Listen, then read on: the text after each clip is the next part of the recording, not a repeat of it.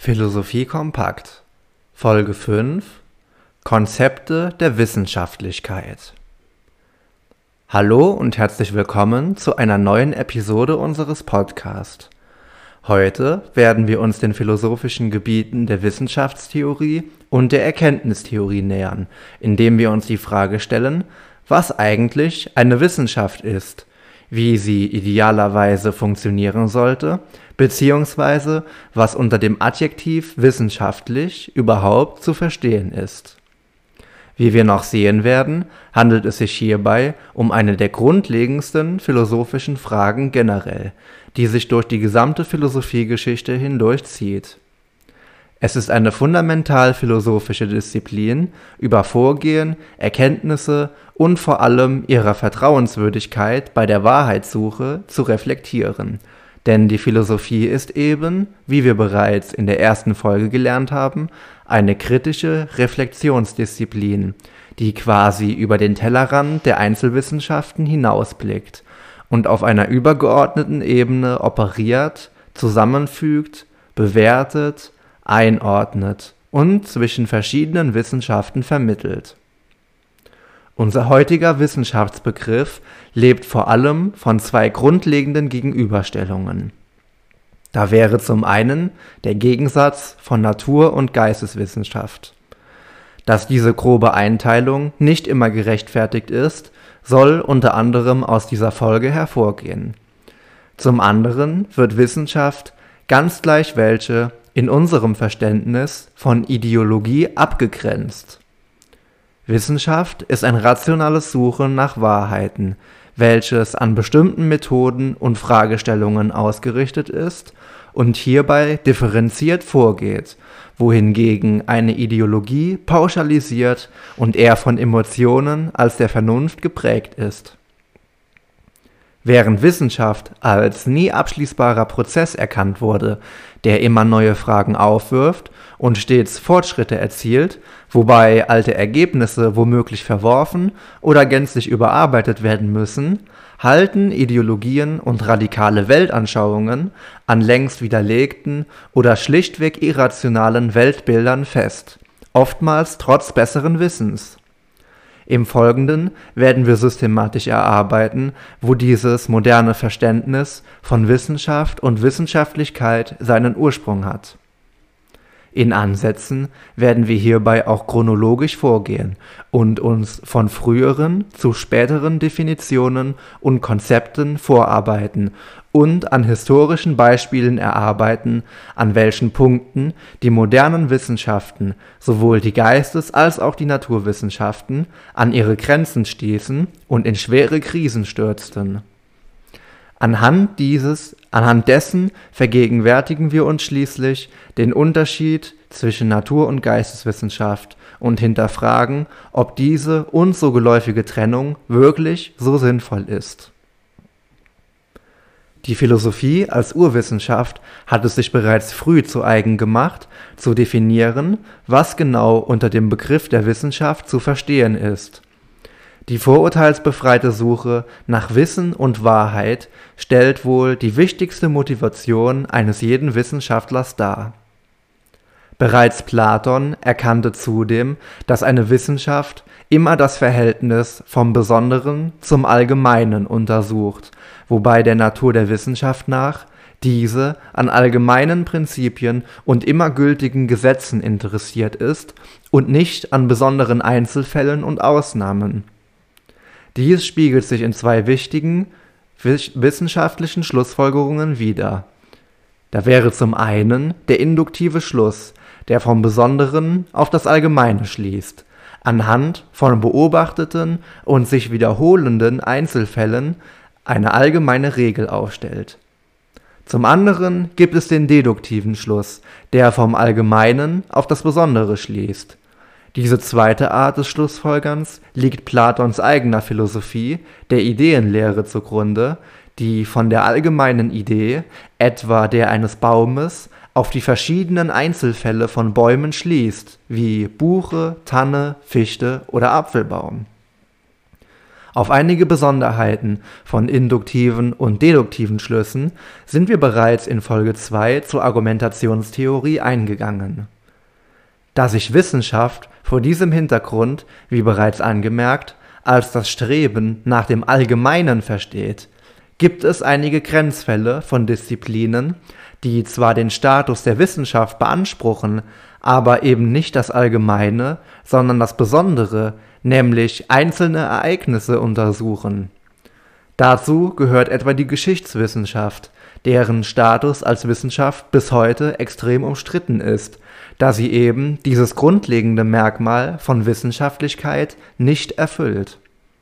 Schon Aristoteles wertete die Geschichtsschreibung als unwissenschaftlich, da auf das Besondere zielend, ab und stellte dieser der Dichtkunst gegenüber, welche im Gegensatz dazu auf das Allgemeine zielt, da ein gedichtetes Theaterstück etwa menschliches Handeln unter idealisierten Bedingungen darstellt und somit allgemeine und idealisierte Prinzipien aufzeigt.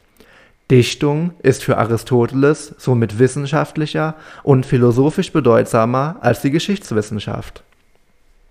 Es war überhaupt Aristoteles, der Begründer der Naturwissenschaften, der auf besonders systematische Weise herausarbeitete, welche Kriterien eine Disziplin erfüllen muss, um als Wissenschaft gelten zu können.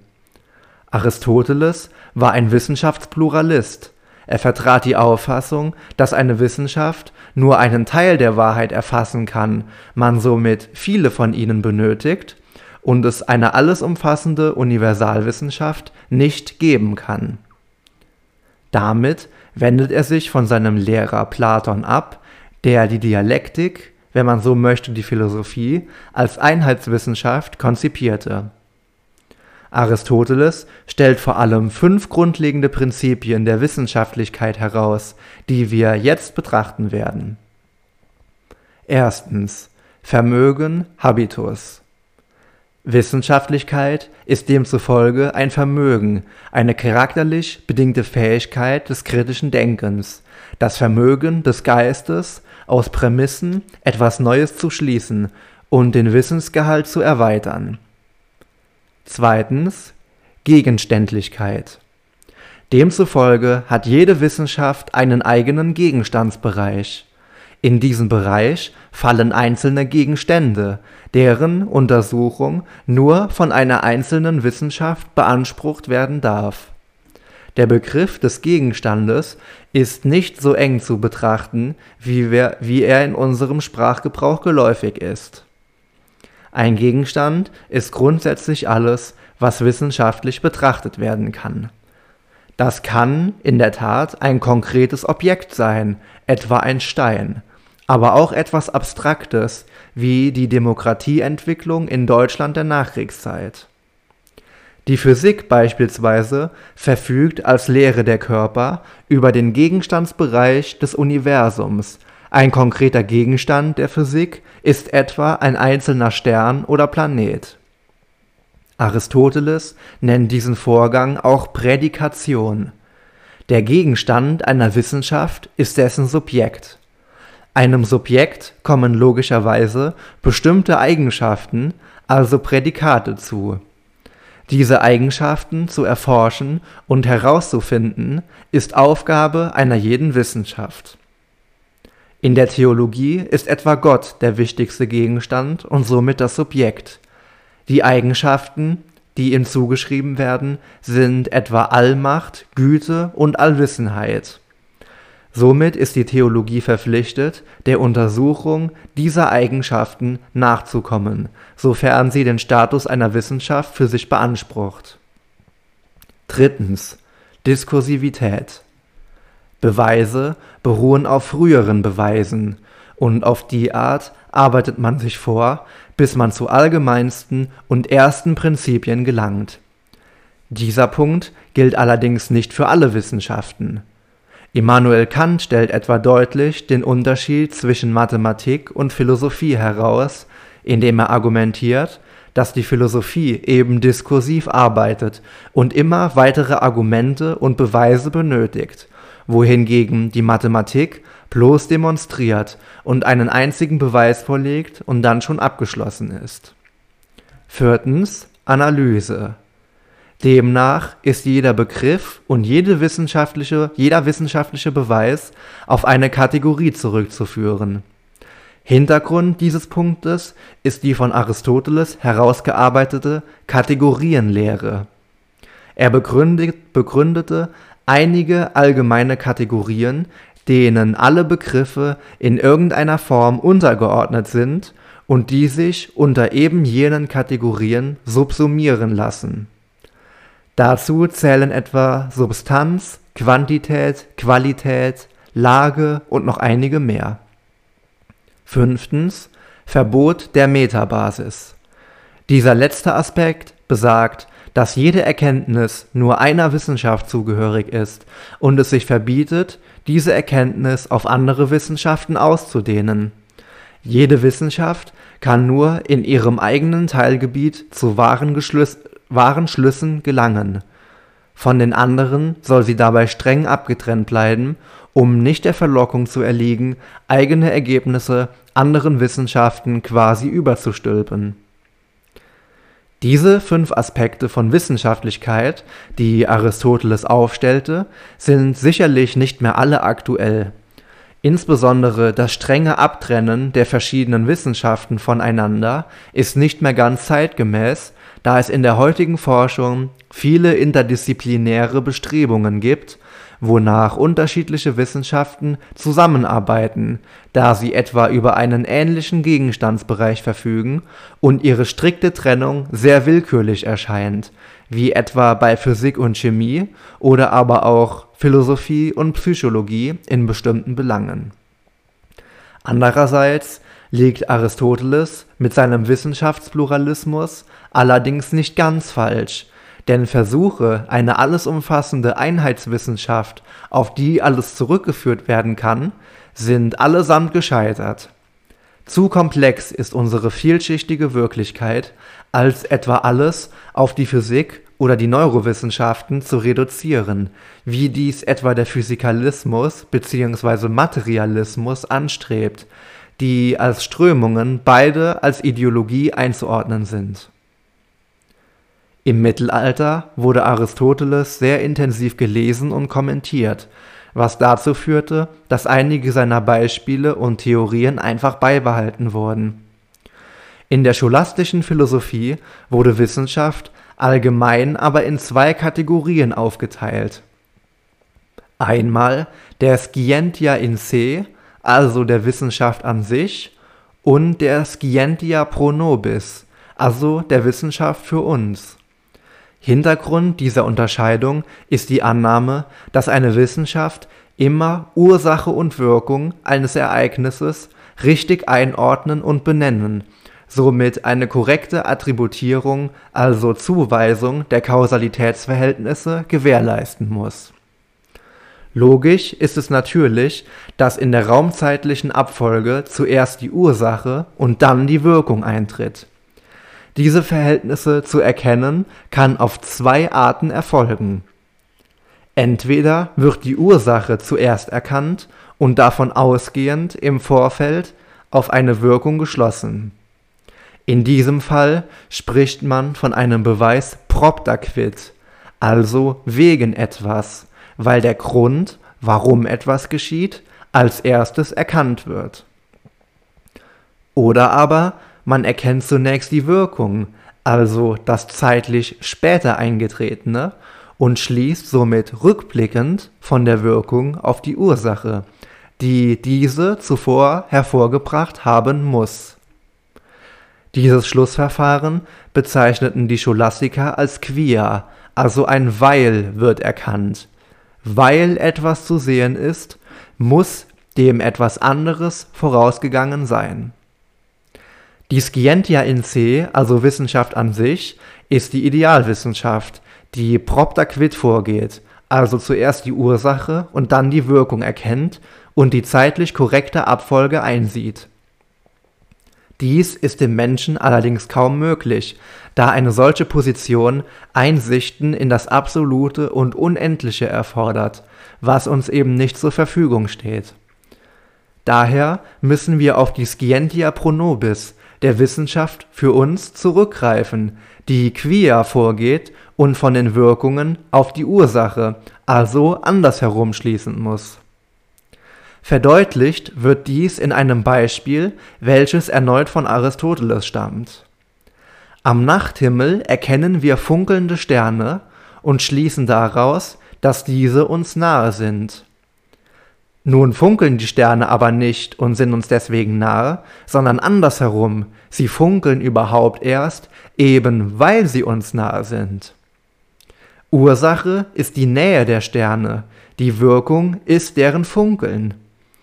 Dies in der richtigen Abfolge zu erkennen, wäre ein propter Quid der Scientia in se, was aber einen objektiven und absoluten Standpunkt voraussetzt, der uns Wissenschaftlern zwar als Ideal dienen kann, den wir aber qua unserer menschlich notwendig eingeschränkten Position niemals erlangen können. Uns bleibt oftmals nichts anderes übrig, als die Ursache andersherum aus den uns erkennbaren Wirkungen abzuleiten. Wir sehen die Wirkung in Form der funkelnden Sterne und schließen somit mit dem rückwirkenden Quia der Scientia pro nobis auf die Ursache des Funkelns, nämlich der Nähe der Sterne. Ein Philosoph, der diese Unterscheidung vertreten hat, ist beispielsweise der mittelalterliche Denker Johannes Don Scotus. In der Neuzeit kamen im Zuge des Empirismus neue Konzepte von Wissenschaftlichkeit auf, die dazu beigetragen haben, dass etwa die Naturwissenschaften in eine schwere Krise gerieten. Grund dafür war das von David Hume erkannte sogenannte Induktionsproblem. Wie wir bereits erfahren haben, handelt es sich bei der Induktion um einen Schluss vom Besonderen auf das Allgemeine also ein Verfahren, welches insbesondere den empirischen Naturwissenschaften zu eigen ist.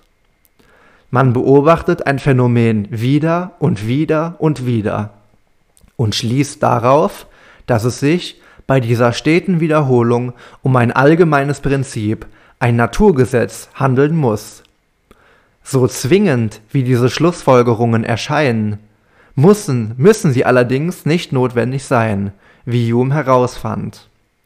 Von ihm stammt in diesem Zusammenhang folgendes sehr berühmtes Beispiel. Wir beobachten jeden Tag, ausnahmslos jeden Morgen, dass die Sonne wieder aufgeht. Bei diesem Vorgang der aufgehenden Sonne handelt es sich um einen zyklischen, sich immer wiederholenden Prozess. Also schließen wir aus unseren vergangenen Erfahrungen, dass die Sonne auch morgen wieder aufgehen wird. So ist es ja schließlich bislang jeden beobachteten Tag auch. Warum sollte es also morgen anders sein? Hume lehnt diesen Gedankengang allerdings ab.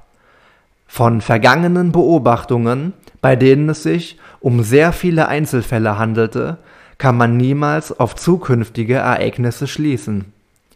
Nur weil die Sonne in der Vergangenheit jeden Tag aufgegangen ist, folgt daraus nicht notwendigerweise, dass sie auch morgen wieder aufgehen wird. Es besteht immer eine Restwahrscheinlichkeit, dass dem eben nicht so sein wird. Die Vergangenheit sagt uns nichts über die Zukunft und aus aneinandergereihten Beobachtungen ist nicht auf ein notwendiges, allgemeines Gesetz zu schließen, wonach die Sonne jetzt auch jeden zukünftigen Tag immer wird aufgehen müssen. Erfahrungen reichen niemals hin für einen solchen Universalanspruch des Wissens. Wir können nur sicher wissen, dass die Sonne bislang an jedem beobachteten Tag aufgegangen ist. Wir können aber nicht wissen, dass dies auch bis in alle Ewigkeit jeden Tag weiterhin so geschehen wird, da uns hierfür schlichtweg die Beobachtungen und Hinweise fehlen. Und alles, was über unsere bloßen Beobachtungen hinausgeht, ist in einem gewissen Grade immer noch spekulativ. Das Induktionsproblem stellt somit naturwissenschaftliche Wissensansprüche generell und grundlegend in Frage und verursachte somit eine enorme Krise dieser Disziplinen. Einen sehr überzeugenden Lösungsansatz präsentierte Karl Popper erst im 20. Jahrhundert. Er erweiterte die Konzepte der Wissenschaftlichkeit um das Prinzip der Falsifikation, womit er dem Induktionsproblem entgehen konnte Wissenschaftlich ist eine These nun, wenn sie prinzipiell widerlegbar ist. Um herauszufinden, wie gut eine wissenschaftliche These ist, muss man sich aktiv darum bemühen, diese zu widerlegen. Das scheint zunächst einmal merkwürdig. Wenn man herausfinden will, ob etwas wahr ist, sollte man dann nicht versuchen, dies zu belegen und nicht zu widerlegen. Laut Popper eben nicht, da man dann in das Induktionsproblem gerät. Immer und wie immer und immer wieder bloße Belege für eine These zu suchen, bringt einen nicht weiter. Es ist eben belegt, dass die Sonne bislang immer aufgegangen ist, noch weitere Belege dafür zu suchen, ist aber völlig sinnlos, denn wenn sie morgen wieder erwarten nicht aufgehen sollte, ist die allgemeine These, wonach die Sonne immer jeden Morgen aufgeht, schlichtweg widerlegt. Die Gegenbeispiele, die gegen eine These sprechen, auf die kommt es an bei der Falsifikation. Wenn man herausfinden will, ob alle Schwäne weiß sind, ein ebenfalls berühmtes Beispiel, nützt es nichts, den hunderttausendsten weißen Schwan an sich vorbeischwimmen zu sehen.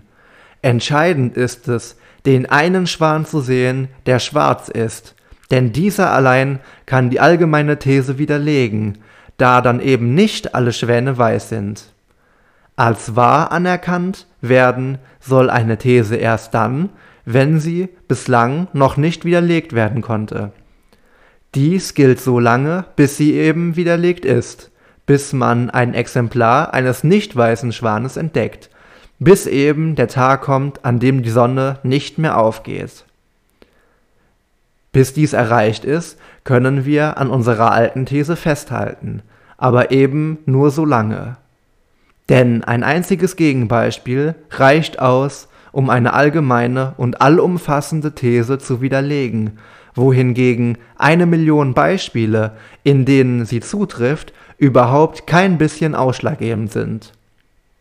Naturwissenschaftliche Aussagen sind immer prinzipiell widerlegbar durch neuere Erkenntnisse und genau deswegen machen sie auch solche großen und schnellen Fortschritte.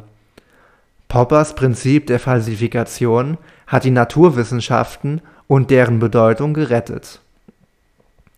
Auf eine solche Rettung warten tatsächlich noch die Geisteswissenschaften, die zweite große Gruppe von Wissenschaften. Auch sie sind in eine Krise gelangt. Bedeutung wird ihnen in unserer utilitaristischen, sehr auf den praktischen Nutzen ausgerichteten Gesellschaft oftmals abgesprochen. In Zeiten einer Pandemie ist die Virologie aus nachvollziehbaren Gründen selbstverständlich mehr gefragt als beispielsweise die Literaturwissenschaft. Dennoch erscheint es wenig zielführend, beide Gruppen von Wissenschaften derart gegeneinander auszuspielen. Verstärkt wurde die Krise der Geisteswissenschaften unglücklicherweise durch den Philosophen Odo Makar, dessen Anliegen es eigentlich war, die Bedeutung der Geisteswissenschaften zu stärken.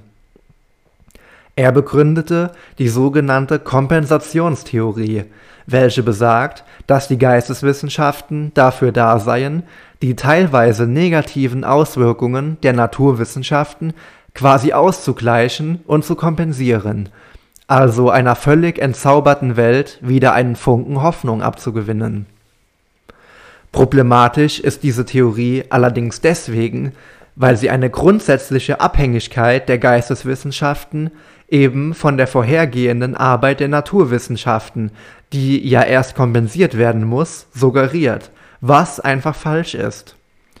Die Geisteswissenschaften haben eigene, unabhängige Gegenstände und eigene Methoden und verfolgen, genauso wie Naturwissenschaften auch, das Ziel, Wahrheit in bestimmten Bereichen herauszufinden. Der Begriff der Geisteswissenschaft ist ein ganz besonderer, da er in dieser Form nur im Deutschen existent ist. Man vergleiche das englische Äquivalent Humanities, was der deutschen Bedeutung in keiner Weise entspricht. Die Geisteswissenschaften entsprechen einer deutschen Tradition, da der Begriff auf den deutschen Philosophen Georg Wilhelm Friedrich Hegel zurückgeht. Für Hegel ist die Geschichte des Menschen und der Gesellschaft durchzogen von einem objektiven Geist, der sich in der Menschheitsgeschichte verwirklicht und nach seiner Vervollkommnung strebt. Demzufolge ist die Geschichte auf ein Ziel hin ausgerichtet, der sich angenähert wird, was sich in Fortschritten von Menschheit und Gesellschaft äußert. Auf diese Überlegungen ist der Begriff der Geisteswissenschaften zurückzuführen. Ihr Gegenstandsbereich umfasst alle kulturellen, sozialen und politischen Konstrukte, alles, was den Menschen betrifft und von ihm hervorgebracht und erfunden wurde. Politikwissenschaft, Geschichtswissenschaft, Literatur, Kunstwissenschaft und vieles mehr. Die Geisteswissenschaften treten also gar nicht erst, wie oftmals fälschlicherweise angenommen, in ein Konkurrenzverhältnis mit den Naturwissenschaften, wobei sie das Nachsehen haben. Nein, sie sind in einem völlig anderen Bereich tätig, der sich zwar im Rahmen von interdisziplinärer Forschung durchaus mit naturwissenschaftlichen Gegenständen überschneiden kann, aber ansonsten völlig autonom ist. Die Naturwissenschaften sind analytisch. Sie beschreiben Phänomene und Ereignisse, ohne sie zu deuten. Die Geisteswissenschaften haben eine andere Herangehensweise. Sie deuten und sind der hermeneutischen Methode verpflichtet, wonach sie nach Sinn und Bedeutung suchen und nicht auf der Ebene der Beschreibung stehen bleiben, sondern nach dem Warum des Ganzen fragen. Es gilt hierbei, Respekt vor beiden Wissenschaftsformen zu haben und keinen Versuch zu unternehmen, sie zu hierarchisieren. Beide sind von Belang und von elementarer Bedeutung für das Menschsein an sich. Somit sollte man vielmehr eine Zusammenarbeit forcieren, statt sich zu bekriegen und zu spalten. Mit diesen versöhnlichen Worten möchte ich diese Folge beenden. Als Literaturempfehlung möchte ich auf das Werk Eine Untersuchung über den menschlichen Verstand von David Hume hinweisen, in welchem er unter anderem auf das heute besprochene Induktionsproblem intensiv eingeht, sowie den im Reklam Verlag erschienenen Sammelverband, Sammelband Texte zur Theorie der Geisteswissenschaften. Vielen Dank fürs Zuhören und bis bald.